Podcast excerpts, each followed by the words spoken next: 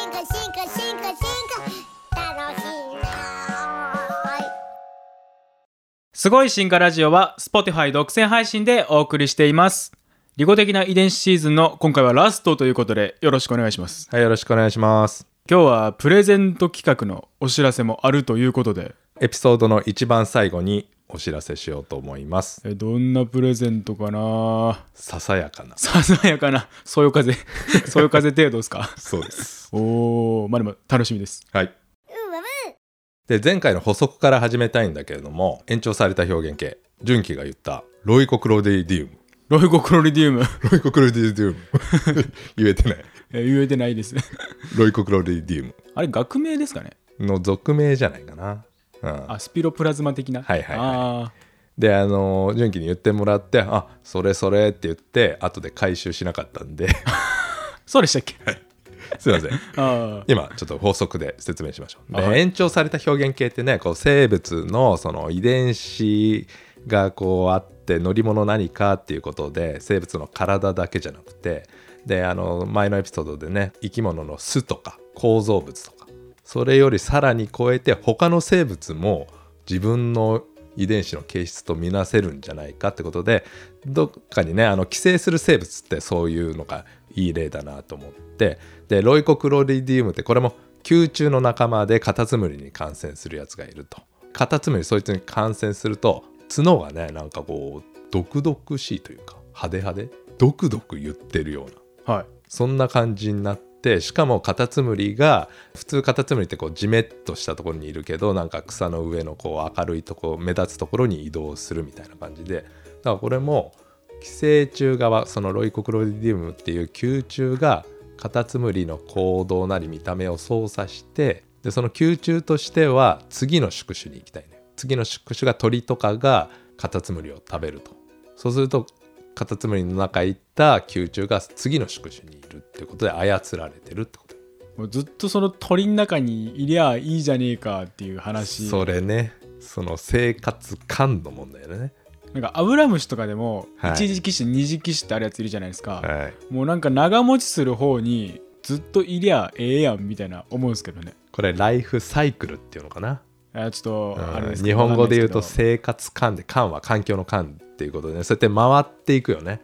一次宿主二次宿主みたいでなすけどうんなんでかねひもう一種類で回してますもんねなんか くるくるくるくると、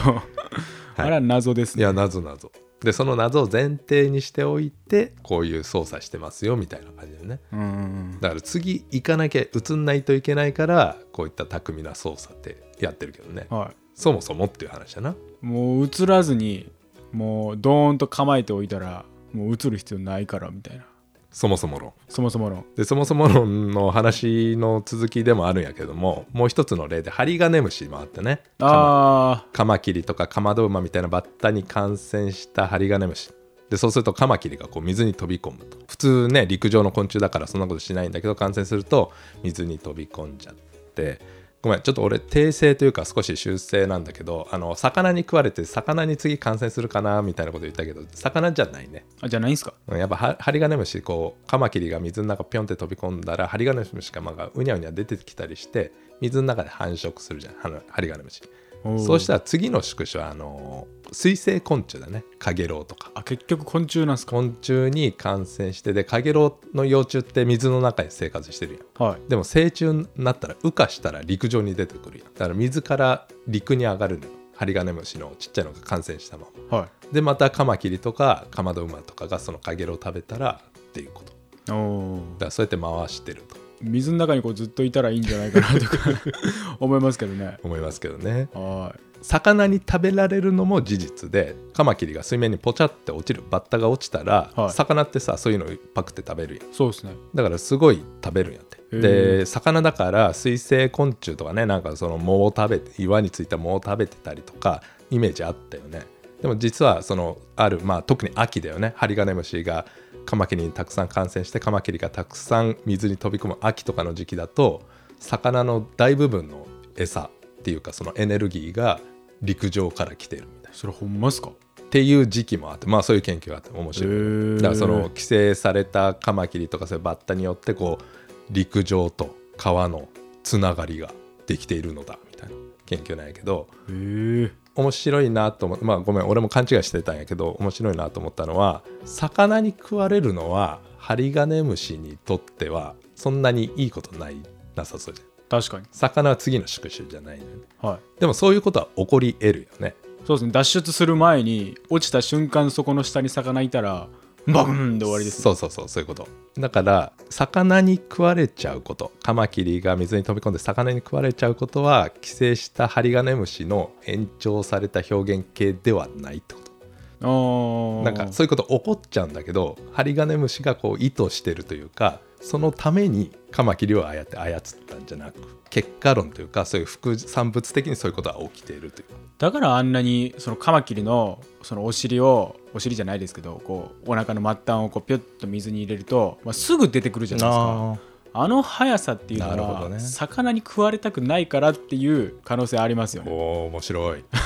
やなんかバカらしいなーって思うんですよいつもこうお腹ちょんちょんってするだけにニョニョってすぐ出てきちゃうじゃないですか、なんであんなに騙されやすいんだろうと思ってたんですけどあれは魚に食われたくないから説はワンチャンありますねそれはあるかもしれないね、はだからその延長された表現系ってどこまでが延長されてんのかって区別するの難しいけど、はいすごいいい系だよね水に飛び込むまではハリガネムシが操っているで魚に食われてで魚が食ったことによってなんかこう陸と川のこうエネルギーのこのダイナミクスが変わるんだけどそれは延長された表現系じゃないかもしれませんよみたいなねうん区別できたら面白いよね。うんであとなんか最近の研究でこうなんとなく感染されたらカマキリとかそういったカマドウマみたいなバッタみたいな生物が川ってさ水がキラキラ光ってるやんうんでそういう光ってるとこに引き寄せられる感染しちゃうとねマジっすかみたいな感じなんだけど普通の水たまりとか池とかでも同じように水面ってキラキラ反射してるやんはい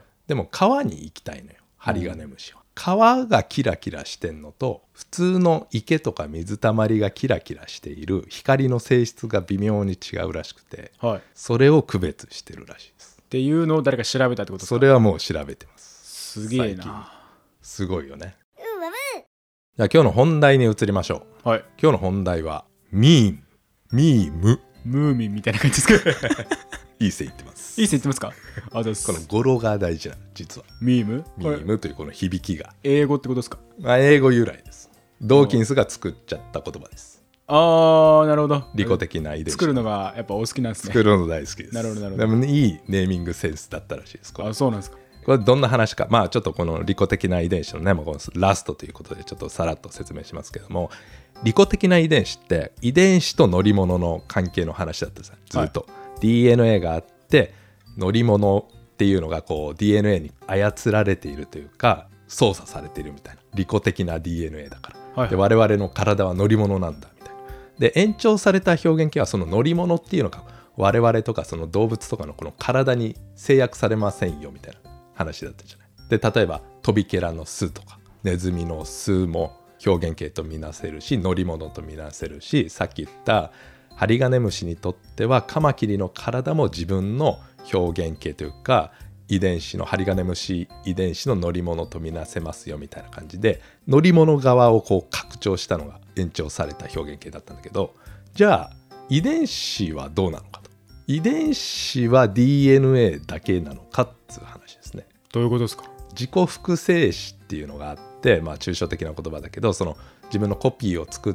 て、まあ、変異がバリエーションがあったりして先祖代々ずっとコピーがこう先祖代々続いていくそれが自己複製子でこの生物の場合は遺伝子と呼ばれてんだけどもで遺伝子のその具体的な物質名は何かというと DNA なのよ。はいじゃあドーキンスの例え話なんだけど宇宙にねもし生命があるとしたら宇宙人がいるかどうか、まあ、宇宙人じゃなくてもいいんだけどなんか宇宙動物みたいな宇宙植物みたいのがあったとしたらまあ進化とかしてるわけやんじゃあその自己複製子は何やと思うっていう話おーまあ、地球だったら DNA ですけど、地球外だったらどうなってるかって話そうですそこを独自でなんか生命が誕生したとしたらうんどんな物質だと思う宇宙から新種のアミノ酸取れたみたいな新種かわかんないですけどアミノ酸取れたみたいな話あるじゃないですかだからやっぱなんか同じようなやつなんじゃないですかはいはいはい違いますうえへへいうえいまあこれはね分からんしうんそんな生命があるのか分からないですけど、まあ、はいドーキンスはまあ DNA じゃなくてもいいというか DNA じゃないでしょうともまあそう言ってますねあそうなんですだかから一から作るとしたらうんで DNA ってまあまあそれなりに複雑な構造してるからそれがさ全く同じとは限らんやはいはいはいなるほどだから違う物質で進化が起きてるなんやけどきっとその進化のメカニズムっていうのは自然淘汰だろうとおーそこはもう普遍的というかおいいですね普遍的という言葉ですね自然淘汰のメカニズムっていうのはどんなかっていうとその自己複製子ね、まあ、地球上だったら DNA だけどそれが自らコピーを作るとでこう先祖代々つつないでいくんだけど、まあ、たまにこう変異っていうのバリエーションができちゃってでバリエーションごとになんか有利不利みたいのがある有利不利っていうのはその自分のコピーをこうどう伝えやすさ伝えやすいかにこう差があってで伝えやすいやつはこう残っていってどんどん数を増やしていくでまた変異が起きたらまた新しいタイプできるみたいな自然淘汰のそういった抽象的なプロセスがあるよね。でそれによって生物が進化してるはずなんだけど使われている自己複製子は DNA じゃなくてもいいでしょうねっていう話をしててまあそうかなと思ってますね。なるほどでもそんなこと言ったら宇宙の話なんやけど、まあ、宇宙というかもうその家庭の話やんで宇宙に生命あるか、まあ、まだ分かってないですと、まあ、全部話なんやけど実はこの地球上にもですね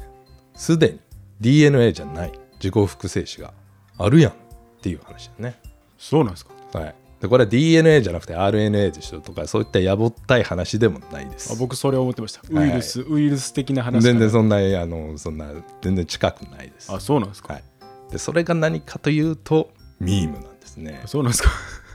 ここででこれはこう生物をちょっと離れて、まあ、人間の話ではあるんだけどこの人間の文化をこう広げるというか進化させるための自己複製子これどういうことかちょっと説明していきましょお願いしますうでミームってねなんかこう模倣と真似るみたいな意味があるらしいんだけどあの英語で綴り書くと MEME かなミーミーって書いてまあミームでこれが遺伝子の英語はジーンっていうじゃないはいはい、はい、 GENE なんだけどジーンとミームってなんかこう語呂が似てるらしいあのーだから似せて作ったらしいなんかミミックオクトパスとか言いますよねそうそうそうそうめっちゃ真似るタコいますよねあミミックとねその元のギリシャ語かなんかの語源は同じなんだろうけど、うんその辺からミームというのを作ったらしいですでこれどういうことかというと、まあ、人間の文化とかこう芸術とか考えて、まあ、こう純気の脳みその中考えてみてはいなんか最近なんか好きな音楽とかある僕の好きな音楽ですかそうですね最近あでもアドとか聞きますよねあ Ado ねもうすごい有名ですけどめちゃくちゃやってるうっせぇわのうっせぇわの人あと「ワンピースの映画の主題あ歌そうですそうですもう車の中で僕流してますのでそれなんか友達とかそういう話するやんあしますねいいよねあの曲いいよなみたいなとか話するやんはいでそしたら友達が「ああいいね」とか「ああ知ってる知ってる」とか逆に友達からそういうこと聞いたりする聞きますねやん「ああどうも新曲出したよ」みたいな「はいあほんまに」みたいなお前まだ聞いてないんかお前もうみたいなどんどんどんどん噂聞いた方がいいよはい今回のはみたいなで噂話というかそういったなんていうのレビューというか評価みたいのがどんどんどんどん広がっていくよね純喜の脳からはい友達の脳へと、それがミームなんですね あそうなんですか脳みそにミームが宿っているとだからその生物の遺伝子は配偶者でねこう精子と卵子を介してこう次の世代に DNA の情報がどんどんどんどん伝わっていくやんはいミームっていうのは、まあ、この情報なんやけどそういった文化とかなんかいろんな芸術とかに関する情報が人間の脳から脳へと移り渡っていくおーっていう、まあ、ちょっと抽象的な概念ではあるんやけども生物の進化と似てるようなことが起きていて例えばどんどんどんどん伝わっていくコピーしてされていくっていうのはそうじゃん。例えばアドみたいな人気のある、えー歌とかねそういった歌詞とか出るとどんどんどんどん広まるやん、はい噂というかその好きっていうアドのこの曲っていうイメージというか脳内のなんていうの知識というか情報がはいそれが拡散していくやんで拡散してコピーしてコピーしてどんどん広がってでもなんかちょっと変異しそうじゃないあ噂が移り変わりするみたないんなかアドいや俺アド好きだけどみたいなあー昔のこっちの方が好きだったとかはいはいはいは最近出てきたなんか AKB 好きだったけど最近なんやいわかんないです僕もア イドル詳しくないん でジャカルタ48が好きだみたいうんうなん出てくるかもしれないそうするとなんかそれがまた広まったりあるいはそんなに人気を得なかったらそんなに広まらなかったりして DNA で生物が進化するのと脳みそでミームがこう広がったりあるいはそんな人気のないアイデアは広がらなかったりする過程が結構同じでしょっていうこと。えー、まあなんとなく分かりました、うんで脳みそってなんかやっぱり例えば純喜アドは好きだけどなんだろう例えば五木ひろしとか聞かないわけよ。あの五木ひろしのモノマネをしているコロッケならなんか見たことありますけ ど本家実はあんまり見たことないですね本家とかえでももうコロッケの方が有名じゃん 失礼しました失礼しましたでもなんかほらあっちの方が面白いんではい子供受けはするから僕ちっちゃい頃ずっと見てたんでなんかそのもう音楽なんて限りなくあるから、はいどれも聴けるわけじゃないじゃない。うんうんななんか脳にキャパがあるというか、まあ、時間が限られてるかそういうような感じでなんかこう一人の人の中でこう好きだなとかいいなって思ってる音楽別に音楽じゃなくてもいいんだけどそういった芸術とか趣味とかでもいいんだけどアイデアとかでもいいんだけどそういうのってなんかこうキャパが限られてる感じしないうんなんかキャパというかその見つけられる範囲というかあこんな曲あったんやって友達に紹介されてハマっちゃう曲とかはやっぱありますねそうだなからんで見つけられなかったんだとか思いますはいけど、はいだからそんな感じで脳みそに何でもかんでもこうインプットできないわけ。うんだから何インプットするかっていうとあ好きだなとか興味あるアイデアとかそういった音楽とか入ってくるんだけどその脳みそのキャパをめぐってなんかいろんなミームがこう競争してる感じだね。うんでその中でだからミーム同士例えば Ado の曲となんか AKB の曲がちょっと競争しててどっちが強いかなとでどっちが強いというかコピーをそう拡散させやすいかみたいなちょっと生物の進化っぽいことは確かに起きてそうだよねチラッとだけ聞いてそのままにしてた曲がなんか友達がめっちゃいいでって言ってほんまにじゃうあん一回ちょっとしっかり聞いてみるわって言ってしっかり聞いておーいい曲やなみたいなのはやっぱあるんでミームですね。それはすごいミームですねはいなります だから利己的な遺伝子にも書いてありましたが人間の脳はミームの住み着くコンピューターである、噛みましたね 今超いいとこで噛みましたはね、い、だそうです。へーだから別にね最近の音楽だけじゃなくて例えばもうずっと昔からなんか縄文時代縄文土器とか出てくれだいぶ遡りましたね今 1970年代とか行くんもかうな日と思った本人といえばそっからやろドキ土器からやろドキ土偶のところからですそうねもう土偶もそうやけどなんかあの装飾がさすごいじゃない。すごいですねであの縄文時代にあの土器のこのデコレーションをね派手派手にするミームが流行ってたんでしょうね。なるほどはい、で弥生時代でちょっとそのミームが廃れるとかねなんか形が変わりますもんねなんかそうそうシンプルになるよね。はいはいうんうんじゃあこのミームなんで人間の中にこう広がっているのかと。で特定のアイデアとかそういった音楽が好きっていう考えまあそれがミームねそれが広がりやすかったり広がりにくかったりするんやけど一つの考えとしてはそういったミームを脳みそに残すことが、まあ、人間のこのその生物としての人間にとって有利だからすなわち繁殖とか、まあ、その生物としての自然淘汰に有利だから脳みそにそういうミームを受受け入れるなんかこうベースができてますよっていうアイデアがあるあるらしくて、うん例えばだけど例えば宗教っていうのも一つのさ考えというか、はい頭の中のミームとこう宗教というかなあるそういうことにこう信仰するみたいなね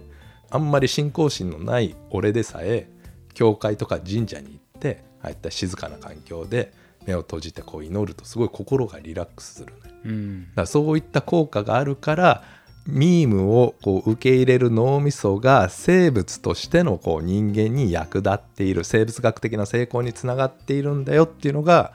まあよくある進化生物学者の考えって書いてあったんやけど、うんまあ、ドーキンスはそう考えてないほ考えてそういやまあさっきの話なんとなく理解できましたけどねうん、そうではないとだからドーキンスは結構先行っちゃってて DNA で生物が進化する人間を含めて生物が進化するのとこう人間の脳みそに宿っているミームっていうのは全く別物でもいいでしょっていう仕組みは似てるけど仕組みは似てるんだけど人間の体 DNA のためにミームがあるんじゃないよっていうこと DNA の例えばばこういうのが好きだなとかこういうミームを受け入れやすい脳みその構造が結果として DNA を残すことにつながってるからそういう脳みそが設計されたんだよっていうのがガチ生物学者というかそっちが一番大事なんだよと生物学的な DNA の DNA のコピーを次世代に移すことが一番重要だからそういうふうにして脳みそも作られたんだよっていうのは割と普通の生物学者進化生物学者に結構お多かった意見らしいんだけどドーキンスはもうミームはミームで DNA とは別の独立した自己複製子だとうんだからどんどん広がっちゃってるだからミームのために生き物としての人間のこう生存なり繁殖が犠牲になることもあるよってことでもありそうじゃない例えばだけどイスラム過激派にこうすごい信じ込んでしまってはいなんかこう自分の命を犠牲にしてまでもこういうことをしますみたいなあーだからそれはミームが先行っちゃっててなるほどなるほど人間のこう生存とかはもう後回しになっているとなるほどなるほどそんな感じでミームっていうのがもう DNA とは別個の自己複製子として人間社会で振る舞ってるんじゃないかっていうまあこれはドーキンスの一つの意見ですね。なるほどなるほど、はいその DNA よりミームの方が勝っちゃった例がそういう話ってことでそういう話。ああまあ逆もあるかもしれないしね。もうなんとなくイメまあージでき両した方あるでしょうという感じでまとめるとその「利己的な遺伝子」っていう本はずっと自己複製子と乗り物ビークルの関係の話で乗り物はね延長された表現系とかいろいろあったけど自己複製子の方も DNA に限った話じゃないよと。じゃあダーウィニズムっていうかこの自然淘汰の理論はどこまで適用できるかなって考えた時に人間の脳みそに宿っているこう脳みそをコンピューターとしたらそこにこう住み着くミームのようなアイディアも自然淘汰が作用する一つのなんていうかな実態みたいな感じで実態って言っても目に見えたりするものじゃないけどねそういうふうに同じように想像力を膨らませるとそういうふうに解釈できるんじゃないかっていうのがドーキンスのスタイルでしたね。なるほどうわわはいということで「利己的な遺伝子」シーズン全9回になりましたけどもまあこの辺でそろそろ終わりにしたいなと思いますけども全体的に順期から感想なり鮮やかでしたねうん利己的な遺伝子利己的な遺伝子という考え方一つで、まあ、単純な生物だったりの社会性を持つ生物だったり生物の巣さらには生命の誕生まで、まあ、理解できるということなんで、まあ、一つの考え方でこういろんなところに、まあ、応用できるのがやっぱ綺麗だなと思いました。だからシンプルだからこそ応用が効くのかなという感じだけどねなんか前のシーズンの製品もこうなんか単純な理論をこういろんなのにこう当てはめていくみたいなシーズンだったじゃないですか、まあ、あれもやっぱりこう一つのまあロジックみたいなものがこう違うものにこうパンパンパンパン当てはまっていくんでやっぱああいうのも鮮やかだなって思ったし、まあ、今回もそれと同じだったんでいいなと思いました。まあ面白かっただろうね自分で本書いててねでしょうね。まあでもこのドーキンス一人のね仕事じゃなくてその進化生物学の分野全体がこういろんなことが分かってきたみたいなそういったねそういう時代だったんでしょうね。でねドーキンス結構親日家というか何回も日本に来てますね。 ジャルド・ダイヤモンド的な。ああだからまあお呼ばれしてるんでしょうねうん。こういろんな賞を受賞してるわけよ。うんうんうんまあ、利己的な遺伝子ベストセラーだしこう結構そのなんていうかなこう格式高い賞をもらってでこう受賞講演とかスピーチするやんそしたら天皇陛下がいるわけ今の天皇陛下ね令和の時代のは平成の時代だったと思うけど今の天皇陛下若い頃にオックスフォード大学に留学してるんだよい。ううでそれドーキンスまあまあドーキンスとなんかその時になんかあったわけじゃないけどドーキンスもねオックスフォード出身でまあ教授としても先生としてもそこで活躍してたからまあそういった縁もあるしだけどなんか日本に来たら箸を使わなきゃいけない、まあ、それなんか自伝に書いてあったのよ、利己的な遺伝子じゃなきゃ自伝とか最近あってうん箸に使わなきゃいけないだからそのなんかこう懐石料理とかこうお椀に丸丸いカブが一つ入ってると、うんどうやって使うんや 無理やろ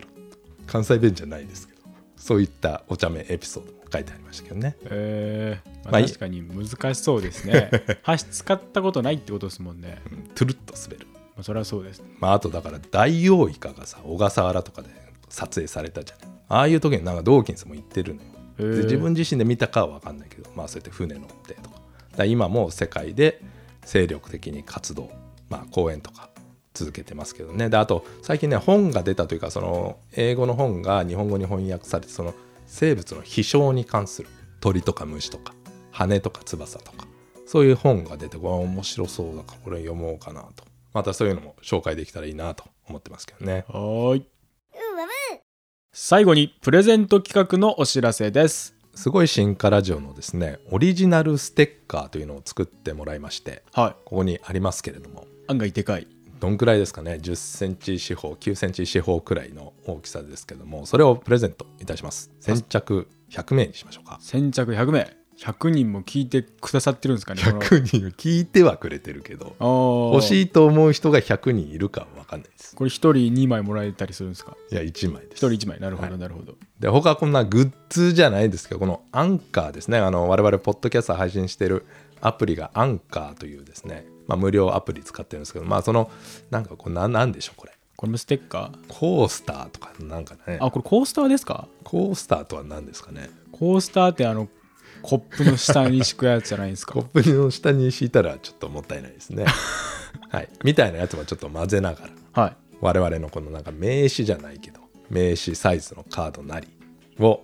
ちょろちょろっと混ぜてですね、えー送りたいと思いますはいでこのお聞き、えーいただいているエピソードの概要欄にですねリンク、えー Google フォームですねアンケートフォームのリンクを載せておきますのでプレゼント希望される方は住所氏名発送先の住所氏名あとは念のためにメールアドレスを書いてですね返答してほしいんですけどもその時にぜひですね我々のポッドキャスト「すごい進化ラジオ」の感想や質問、まあ、メッセージも書いていただきたいなと思いますノリさんどんなステッカーか言ってないですねどんなんや我々のと Spotify の表紙というあのかね、カバーアートとか、そう、言わあれますねのテントウムシとあの蝶々がなんかラジオしてるかのような、はいまあ、僕はあの絵すごい気に入ってるんですけはどいそうすごいですそれがこのステッカーになってるってこ素と晴らでしいそのただのステッカーじゃなくて、まあ可愛いステッカーだよっていうことだけいいですね伝えとこうと思ってはいもう僕も早速このパソコンに貼りましたかあそうなんですからあの MacBook 使ってるんだけど Apple のパソコンってここにあのリンゴマークあるやんそれを潰してます もうこれでいくと左上とかじゃないですかもうもういいやとど真ん中 これでいくとなるほどなるほど覚悟をしましまあなんかパソコンに貼りたくなる感じでた、はすよい、ね、そんな感じのちょ僕はもともとステッカー貼ってるんでちょっとあれですけど はい、ということで、まあ、100名に達しましたらね、終了とさせていただきますかもしれませんが、ぜひね、あの、皆さんの感想とか質問あったら、今後のエピソードで紹介できればなと、まあし、あの質問の場合はね、なんか答えられればなと思ってます。いやコメント欲しいですねで、商品の発送を持ってということなんですけども、発送は、あの、北ちゃんというか、編集担当もしている、すごい進化ラジオのフィクサーえーまあまあ、そんな感じで、個人でやってるんで、我々別に会社じゃないし。はいまあまあどんな作業まあね時間がかかったりするかもしれませんがその辺はご了承くださいってお願いしまことすです。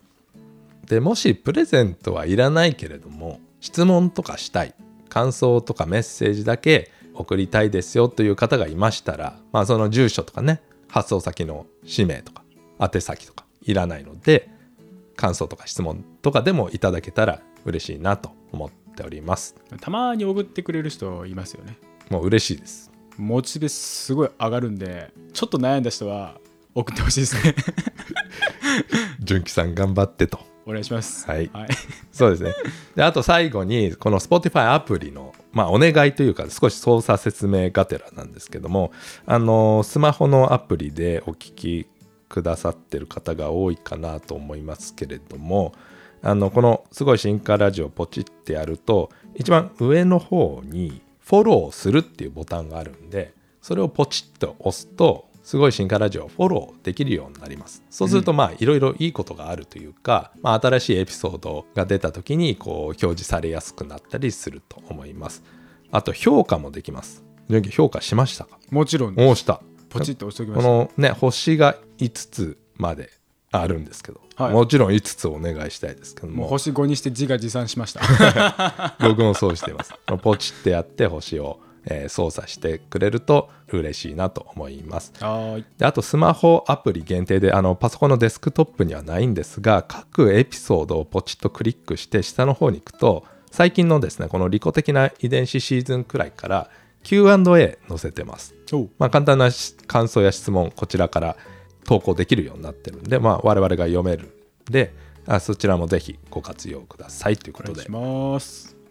ということで利己的な遺伝子シーズンこれにて終了となります。ありがとうございました。ありがとうございました